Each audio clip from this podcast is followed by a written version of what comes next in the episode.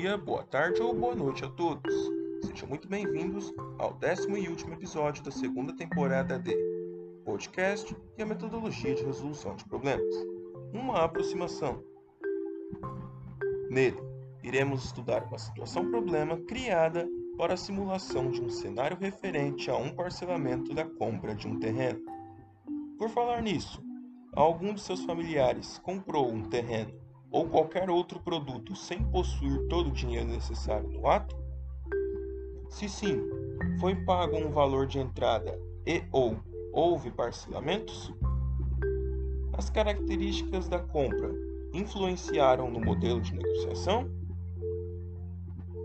Reflitam sobre estas e outras perguntas com base na seguinte atividade.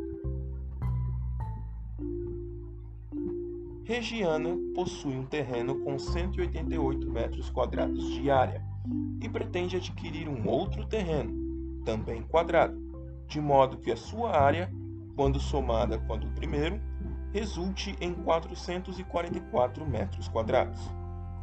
Para isto, a mulher pretende desembolsar uma quantia de entrada e dividir o restante do pagamento em parcelas de R$ 1.500. Excluindo o valor inicial, quanto Regiana gastaria com esta compra se o número de parcelas correspondesse ao dobro do expoente de uma potência de base 2 que equivale ao perímetro do terreno almejado?